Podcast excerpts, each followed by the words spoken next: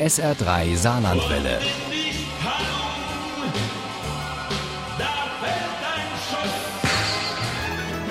Der Krimi-Tipp.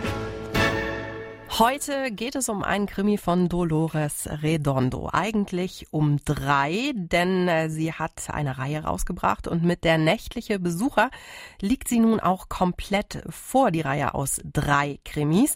Ein Finale, das zurückführt auf die Wurzeln zahlreicher Morde und Tötungen, die fast vier Jahrzehnte lang unbemerkt blieben, bis das Gleichgewicht der mystischen Geister gestört und das kleine Tal im nördlichen Baskenland offen offenkundig zum Schauplatz grausamer Vorgänge wird.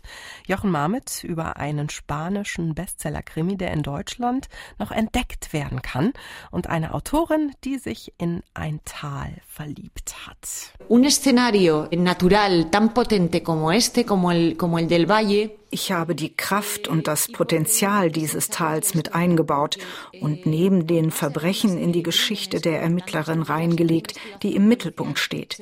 Amaya Salazar. Eigentlich lebt sie in Pamplona, hat in den USA studiert, ist mit einem Amerikaner verheiratet.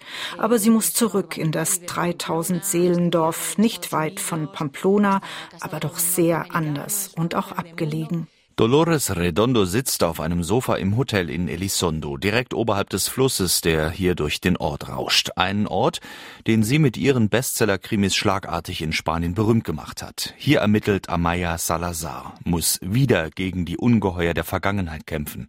Viel Unheil, viel familiäre Last. Und dann sind da noch die toten Kleinkinder. Hör auf zu grinsen. Ich weiß genau, was du denkst. Dass ich nicht glaube, dass irgendein Dämon für den Tod des Mädchens verantwortlich ist. Aber ich habe mit einer Zeugin gesprochen, die meinte, in den 70er Jahren hätte es auf einem Bauernhof hier in der Gegend eine Art Sekte gegeben, die okkulte oder sogar satanische Rituale abhielt.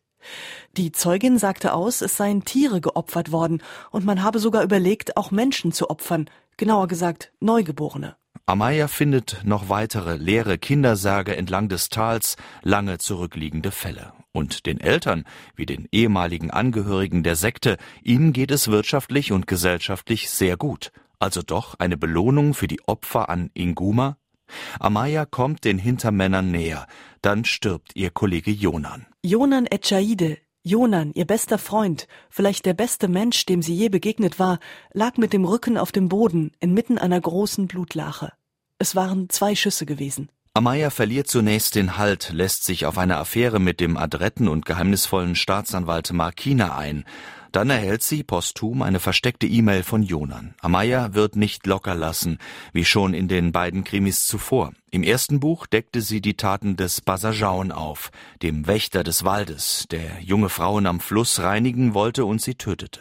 Im zweiten Teil erkannte sie die wahre Identität des Tartalo, des einäugigen Menschenfressers. Diesem sollte auch ihr kleiner Sohn Ibai geopfert werden.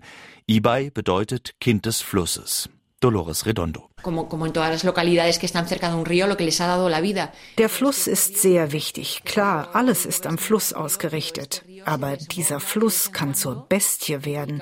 Er tritt über die Ufer und trotzdem bleibt das Dorf, wo es ist. Viele Häuser werden überflutet. Sie renovieren und weiter geht's.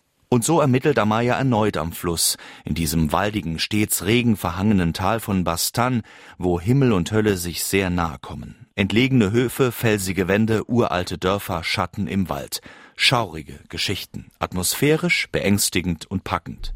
Etwas bemüht wirkt an einigen Stellen die Verbindung von Volksglauben und krimineller Energie. Am Ende aber, mit Hintergrund der wahren Begebenheiten, eine gelungene Mischung. Ein mystischer Krimi, so hört es sich an. Der nächtliche Besucher von Dolores Redondo ist bei Bastei Lübbe erschienen. Das Taschenbuch hat 560 Seiten, kostet 11 Euro. Das E-Book gibt's für 8,49. Ohne Krimi geht die Mimi nie ins Bett. Für Mimi und andere Krimi-Fans. SR3 Saarlandwelle. Hören, was ein Land fühlt.